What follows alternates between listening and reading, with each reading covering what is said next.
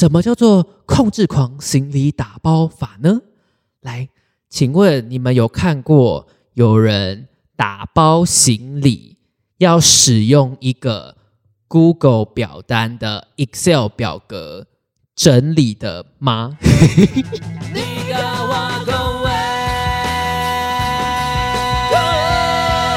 如果你们喜欢我们的频道的话，不要忘记可以小额的赞助我们的 Podcast 频道，都在我们的每一集的说明栏里面。欢迎收听立嘎哇恭维，我是 LV，大家下午好。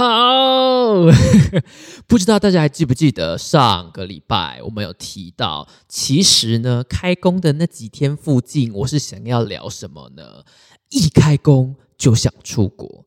的主题，但是因为那个突然发现情人节的关系，所以我把这个主题就是延后了一个礼拜上线。这个礼拜我们就是要来聊一开工就想出国。你们大家工作了一个礼拜，有没有觉得天哪？我需要特休，我需要补休，我需要各式各样的休假，我要出国，我要修补我被工作蹂躏的身心。以及精神状态，我需要，I need it. Just give me, please. 好，不过说到这个，我自己个人从去年哎四月吧，四月去完日本之后，就一直碎念碎念说，哦年底要出国，然后碎念到年底之后都没有安排，又碎念到二月还是没有安排哦，所以我不知道我今年到底有没有机会出国，I don't know。就是我最近有一种。啊，可能一方面觉得 podcast 还没有做到，你知道，到一个呃我的定义里面的成功的程度，以及以及钱吧，可能觉得自己的钱的财产累积的数量还没有多到我可以高枕无忧，就会有一点觉得，嗯，真的要花这个钱出去玩吗？就是我就是那种神经病。就是偶尔会对自己很严厉那种，觉得说什么，呃，我还没有很什么很厉害，还没有很很很成功，我就有一点不想要出去玩，不想要享乐。可是因为我过年期间看了一些韩剧，然后就有一点被打醒，就觉得说，你还是该要有适度的放松跟休息。所以我一看完那之后，就马上定了要去高雄的行程。讲的好像多认真多严格一样，没有啦，我只是真的是太久没有出去玩，就想说我想去看一下小鸭鸭，那个黄色小鸭鸭。可是我觉得，呃，可能疫情之后啊，好像大部分的人比起在国内旅游，更想要出国旅游。可能一方面旅游的品质啊，或者是呃台湾的那个你知道，就是饭店的的价钱真的是。有那么一点高的不是很合理啦，就是你硬跟其他国家的旅游横向对比起来的话，所以所以好，我们今天就来聊聊，你们想要出国吗？在开工的一个礼拜，我自己个人目前为止去过，啊，第一个是马来西亚，那个是什么高中的那种什么志工团，但是就是也也一半也是去玩的。然后第二个是去加拿大去当交换学生，第三个是我自己跑去韩国自助旅行，然后然后最最近的一次就是日本，次数说实话也没有到很多，但是你说很少吗？就就就就就也不至于，就也不至于。然后我觉得目前为止最玩起来最。喜欢的可能是日本或韩国选一个，日本或韩国选一个，因为其他两个地方食物真的就是还好。我我我我那个马来西亚我太久了，而且那个时候是高中，所以我没有办法自己出去自由选择，所以可能有一点不公平。但加拿大就是嗯，食物真的是很拍假哎，我不懂。然后唐人街的食物也是，就是拍假又贵，我不懂。哎，就这样。然后不知道哎，你们目前为止最喜欢、最想要去哪一些国家呢？但当然啦，那个什么东亚国家，日韩也是相对来说花费会比较低一点，然后呢会有比较多逛街，然后食物比较符合台湾人口味啦。就是呀，它有这样子的优点。但是呢，我不知道大家出国会不会做一些很荒唐的事情。就是，呃，我有听过一个说法，就是如果你真的想要跟某个人，比如说你要跟他真的要交往，或者是比如说真的要到进一步啊，你们要建立一个什么婚姻的关系的话，你们不可以没有出国过，就是你们一定要一起出国旅游一趟，才会知道彼此的毛在哪里。就是呀，所以出国就是一种你知道试金石，可以看出一个人的生活习惯，可以看出一个人在遇到危机的时候，他的理智是不是还可以在线，他是不是能够一一的冷静的克服困难。所以呢，你的旅游当中的某一些你知道奇奇葩葩的习惯，奇奇葩葩、奇奇葩葩的习惯就变得很重要。所以今天呢，我我自己发现了我自己这几次算是哎四次还是五次出国的经验当中，有几件很 就是讲出来，你们可能会觉得我有一点。就是精神精神状态有问题，或者是说，就怎么会那么勇敢的一些状况。然后，如果你们有一些你知道很特殊的出国的你会做的事情，也非常欢迎你们来下面跟我分享。好，第一个我想要分享的，我出国为了出国做过最荒唐的事情。出国一定要打。包行李嘛，对不对？所以我的第一个就是控制狂行李打包法，控制狂行李打包法。好，什么叫做控制狂行李打包法呢？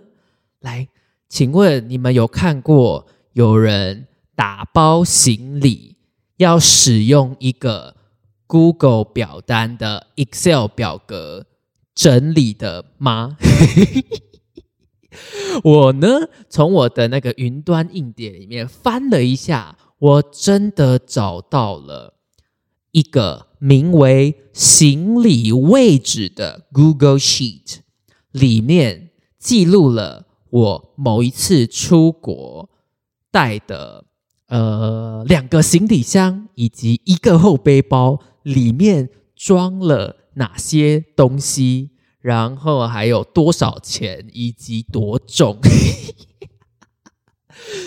不知道哎，你们会觉得我这个行为很疯吗？很疯！我自己事后看到这个表格的时候，我是吓一跳的。我是吓一跳的，就是我怎么会这么的有耐性做这件事情？好，我们来稍微念一下我写了什么哈。我的 Google 表单里面写了行李箱一、行李箱二，然后还有后背包。然后行李箱里面呢，就是有列了物品，然后数量，然后还有什么第一次确认、第二次确认。所以就是你知道，三个包、两个行李加上一个后背包。都有一模一样的格式，然后下面就是写说哦，我里面带了什么什么洗发精啊、几瓶，然后什么茶包、防晒喷雾、呃隐形眼镜保养液，还有什么诶呃头皮水、延长线，巴拉巴拉巴拉巴拉的，或者是你知道呃呃，比如说后背包就放了什么护照，然后那个 acceptance letter，acceptance letter 是因为我那时候要去加拿大交换，所以要先拿到那个加拿大学校的。就是等于说，他们接受我可以过去交换的一封证明，这样子。好，所以呀，我的 Google 表单里面很疯，我两个行李箱都写了三十几个品相，然后写数量、价钱。然后为什么这次会那么疯呢？因为这一次我是要一个人飞去加拿大，然后要在那边当交换学生四个月。然后也算是我个人第一次自己出国的一个经验。然后那时候我就非常非常的害怕，我从台湾飞多伦多再转机到那个哪里啊？Saint John's，呃，圣约翰机场，反正在纽芬兰东方最东方的一个小岛上，遥远的东方有一条龙，没事。然后，呃，我很害怕这一段旅程当中。出了任何的意外，意外可能包括哦，我忘记带了我平常很习惯使用的东西，或者是我非常的突然找不到我想要使用的东西，呃，护照啦，呃，重要的旅馆文件啊，SIM 卡之类的，我很害怕我的旅途当中发生发生这些事情，所以我就。控制狂般的把我的两卡行李箱跟一个后背包里面的所有物品全部列表写在 Google 表单里面，而且还要 check 两次，就是我出国前要 check 两次，是不是所有的东西都在我的整个包包里面了？不过，因为说起来，我觉得，呃。这么做虽然事后看起来很疯，但是当时的确其实应该是有那个必要性的，因为我自己一个人去嘛，然后我要转机，我先在多伦多机场转机，但是我不是在机场等哦，我还要在那边被那个呃中转的旅馆。的的的的的的派遣车吗？还是什么？我不知道他那个叫什么，就是反正就是啊，接驳车，接驳车，shuttle bus，就是他载我去旅馆休息这样子。所以你中间会跑来跑去，然后呢，你会一个人很忙，然后不知道方向。所以如果只要有一个东西不见，或者是你现在需要使用的某个东西丢掉了，找不到，不知道在哪里，你真的会。在三秒内，理智线马上断掉，就是你就想说，呃，完蛋了，我现在怎么办？怎么办？怎么办？怎么办？所以我那时候为了避免自己在旅途中发疯，我就做了这张表单，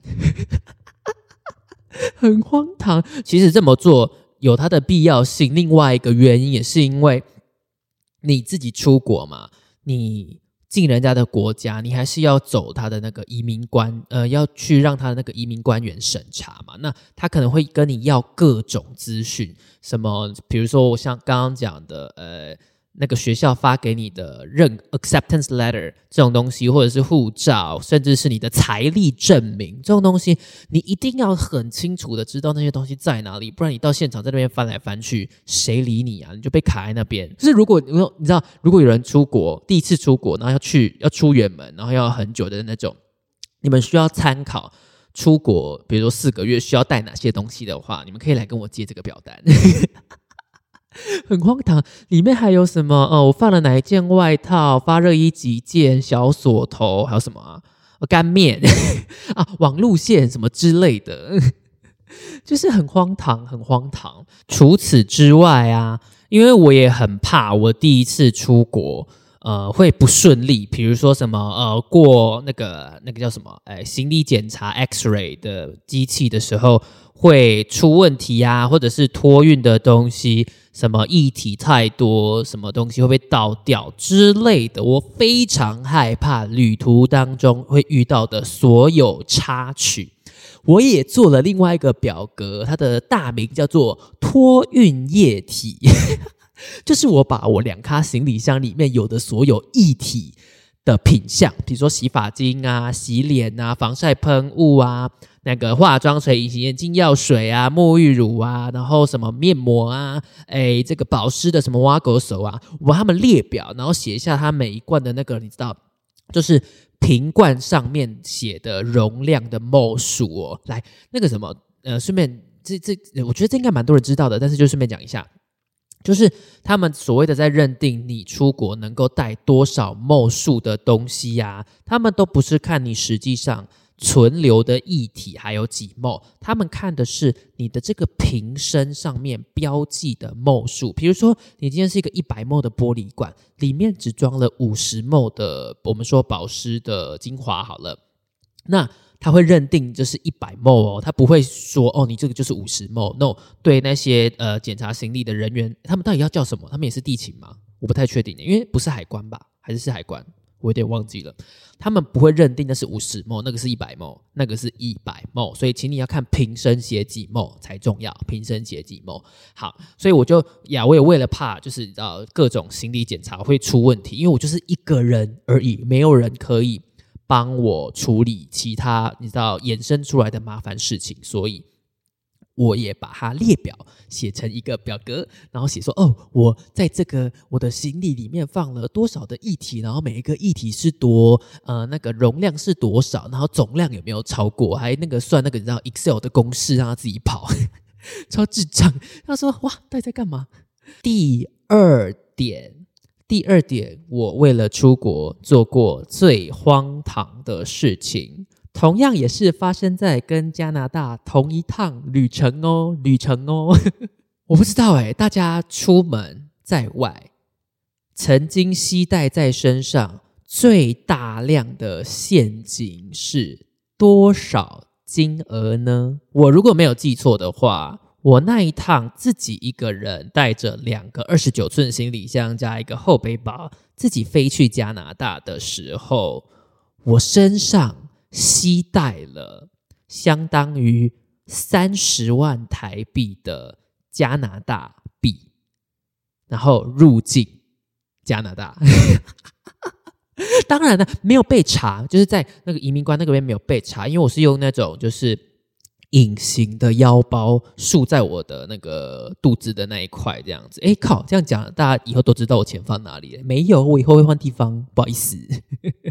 就是那个时候，可能一方面应该是我爸妈他们不熟那种海外汇款的方式或机制什么的，然后他们就说。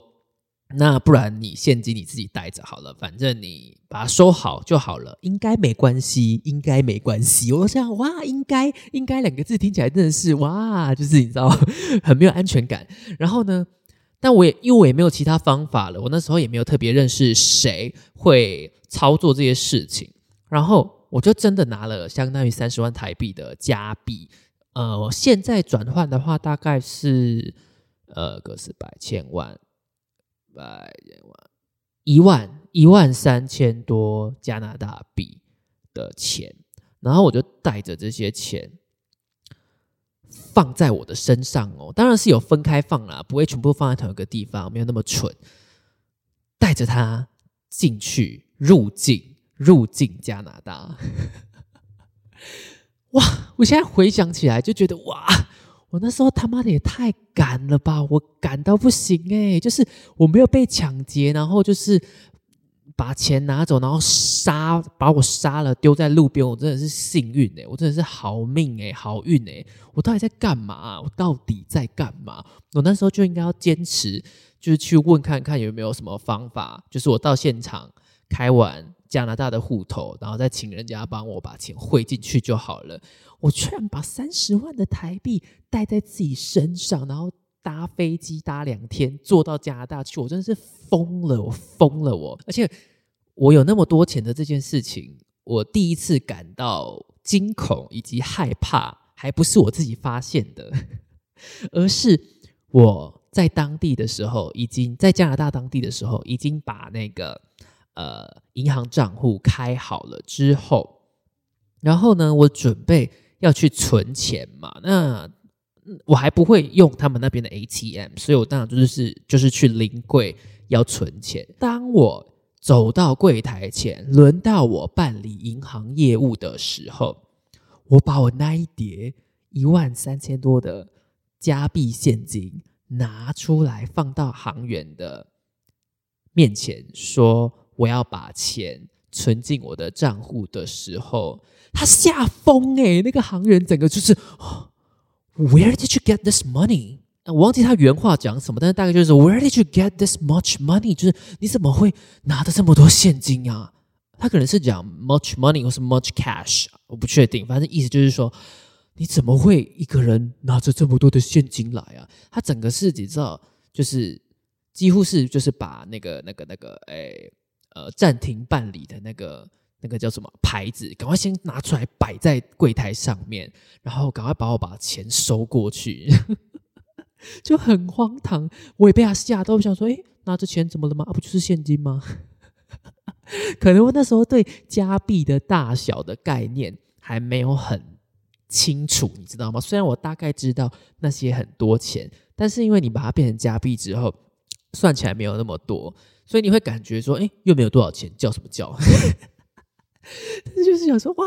我现在回想起来，我就觉得，嗯，就是嗯，我真的是好运命大，不要闹了，不要闹了，大家不要携带这么多现金去搭飞机。很危险，很危险，而且又加上我刚刚说的，就是我第一趟飞机是先飞到多伦多嘛。那飞到多伦多其实很晚了，那种什么十一二点，然后我还要坐饭店的接驳车去饭店休息。那一段路超可怕的，因为它就是一台那种箱型车，然后一个外国人载着你，然后在一条超暗、超黑的那个高速高速公路上面开，就像说。你知道整路都很戒备，就想说，干会不会下一秒被就是被杀了，然后拿去你知道拿去卖还是什么的，就很害怕。哇，大家真的不要携带那么多现金，随便出国，不要这样子，好不好？现在那个汇款什么的应该是蛮方便的哈。第三点，第三点呢，跟出国的怎么讲啊？我觉得这个跟我前面两点讲的性质有一点不一样。就是我想问大家啊，你们会跟认识不到两个月的人一起出国玩吗？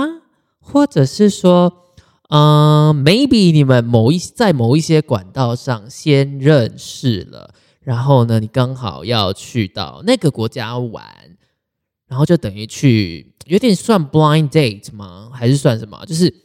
你们都没有见过面，但是呢，你们不小心的在网络上某个地方认识了，然后你也刚好要过去他的国家玩，然后就过飞过去玩，然后呢就找他一起玩。那怎么玩？就是就是不一定，就是也也有可能是很健康的玩，好不好？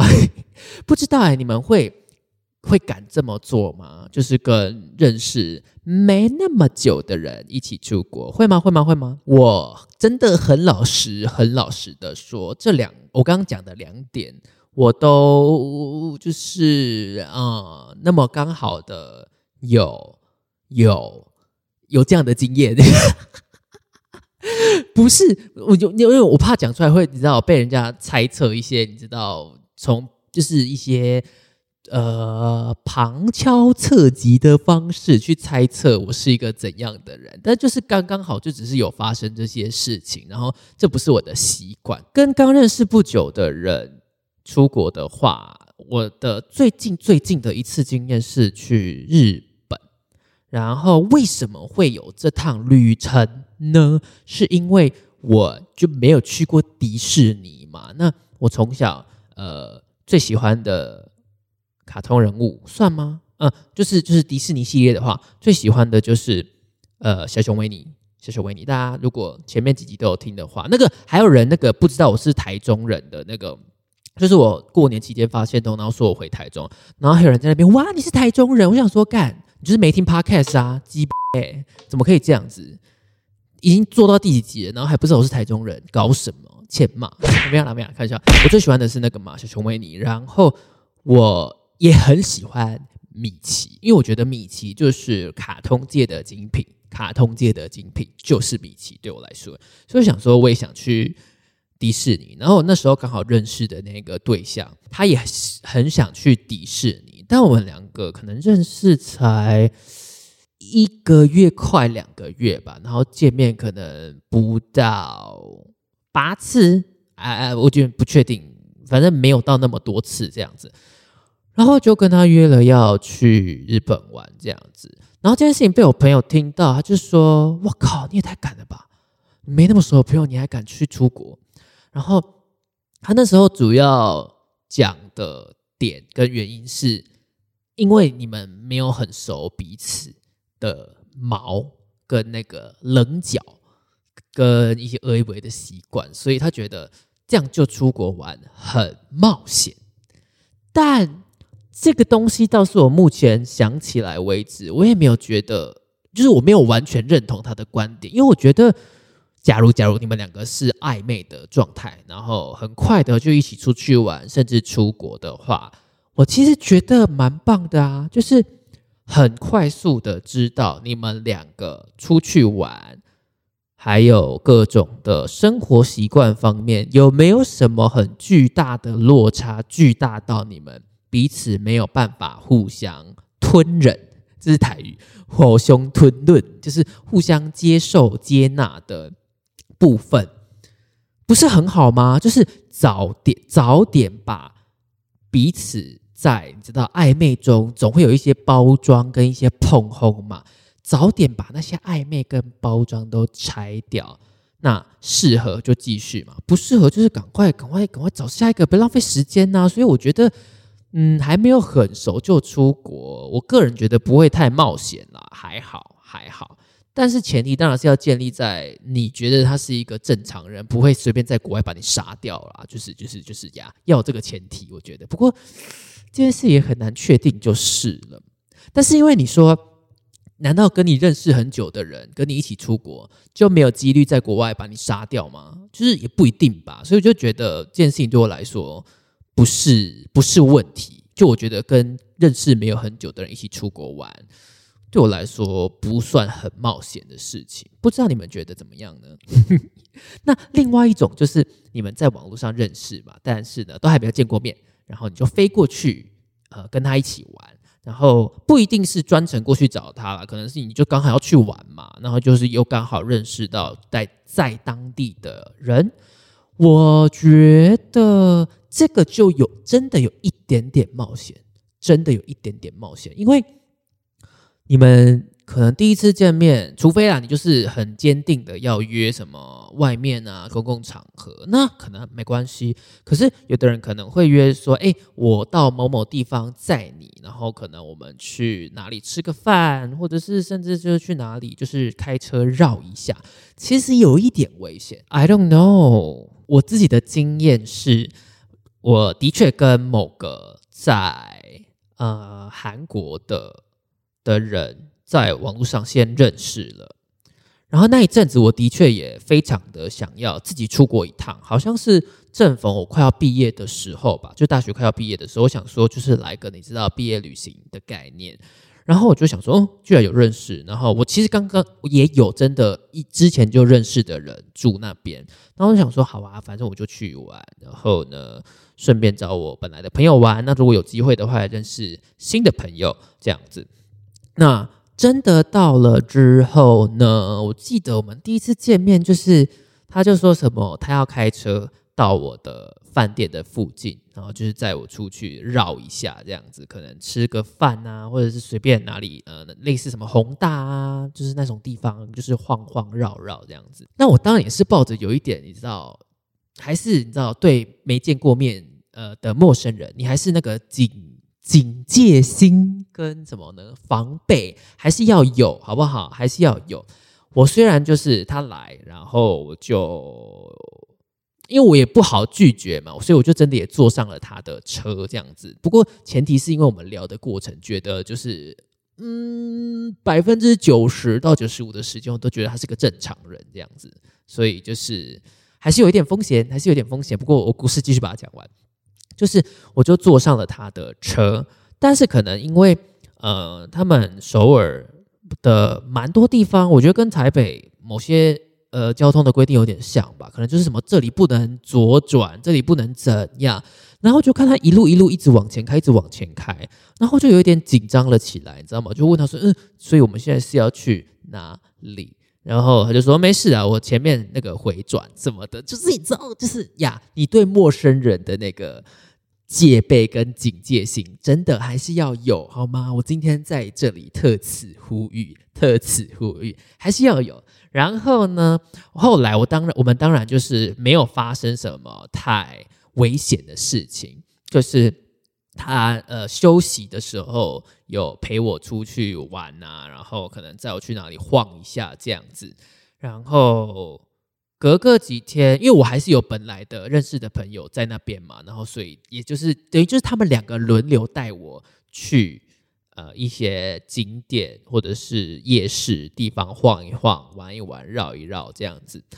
但我觉得这样子有好有坏，说实话是有好有坏，因为有好就是讲一个比较难听一点，它就是就是免费的导游啊。它就是一个免费的当地地陪，你懂吗？就是，呃，当然，就是你要，呃，你们之后要怎么发展，就是你们可以自己决定。就是你们是要用肉体来付账呢，还是说就是纯友谊，就是要陪伴，用陪伴来付账？你们就是可以自己决定啦，自己决定好不好？我们可以 pay in cash，可以 pay in sex。还有 pay in company，就是看你是要用肉体付钱呢，还是用肉体偿还呢？还是要用就是跟他陪伴的时间偿还？你们自己你们自己讲好就好，我没有意见，我没有意见。然后呢，好处就是我刚刚讲的嘛，就是有个当地的地陪可以跟你一起玩，然后至少他不会给你推荐一些超雷或者是就是那种只有死观光客才会去的地方吧？对啊。然后坏处就是。真的有一点危险，因为人你永远不会知道你遇到的现在眼前这个看起来慈祥、看起来和蔼、看起来好聊天的人，他的脑袋里面跟他的肚子里面在计算着些什么，你永远都不会知道的嘛。所以，嗯，我觉得我不推荐这样子的方式。去得到一个免费的地陪，就是你可能还是要分散一下风险，就是你最好是有个当地本来就认识的人，然后准备要一起跟你出来玩，然后跟他有个联络方式啊，然后让你的家人知道什么的，然后就是嗯，I don't know，不过因为你知道有一些人蛮喜欢探险的，就跟有的人到国外去还是会大用交友软体嘛，就是跟就是跟跟跟跟外国人。跟外国人就是你知道进行一些刺激的旅程，所以就是你说它的本质有差吗？我觉得没差啊，可能就是差在你要不要约在公共场合啦。就是你你到国外去，然后用交友软体认识新的人出去玩，跟你在国内就已经先就是认识好人，然后再飞去那边跟他玩，这个差异有吗？我我没有感受到什么太巨大的差异啦。重点就是你最好还是约在一个。公共场合，可能什么咖啡厅啊，或者是某个知名的什么呃那个餐厅，你就约在那边见面就好了，不要呃有机会让他是开着车啊，然后单独的载你去哪里去哪里，那样子就真的比较危险。好，这个算是我自己嗯在长更大之后去回想之后觉得。哇，我我我我我其实有一点点把自己暴露在危险之中的一些作为，希望大家不要模仿，希望大家不要模仿，好不好？好不好？不过如果对方长得很好看就可以啊，不是？没有啦，没有没有没有，我们要宣导这种观念，没有，不是这个意思，不是这个意思，就是不管他长得好看还是不好看，有钱还是不有钱，请你保护好自己，约在公共场合见面，通常就不会有问题啦。最后。我自己最近真的还是好想要出国玩哦，好烦哦。可是因为我自己又有很多计划，比如说，嗯，要不要找新的工作啊之类的，有一些想法正在我的脑袋中撞击，所以就是你知道很难安排一个确定下来的时间要出去玩。如果你们有人已经安排好接下来要出国玩的话，欢迎你们来跟我炫耀，好不好？因为我最近也真的好想要出国玩哦，好想要出国玩哦，讨厌！今天整理了我为了出国做过最荒唐的三件事情，有要跟大家呼吁的，也有一些就是单纯讲来给大家笑的，好不好？整理给你们，你们有任何其他更荒唐？为了出国做过更荒唐、更控制欲、更疯、更更怎么呢？你带了什么一百万现金在身上的？欢迎欢迎你在下面留言跟我分享，或是来我们的 IG 找我。OK，喜欢我们的频道的话，不要忘记订阅一下。我们在各大 Podcast 频道，包括 Apple Podcast、Spotify、KKBox、Google Podcast 都有上架。只要搜寻 Li Ga Wa 跟 Wei，然后订阅起来，小铃铛不要忘记按，最后是我们的 Instagram L I G A W A G O N W E I，上面有各式各样的密的短影片，赶快来。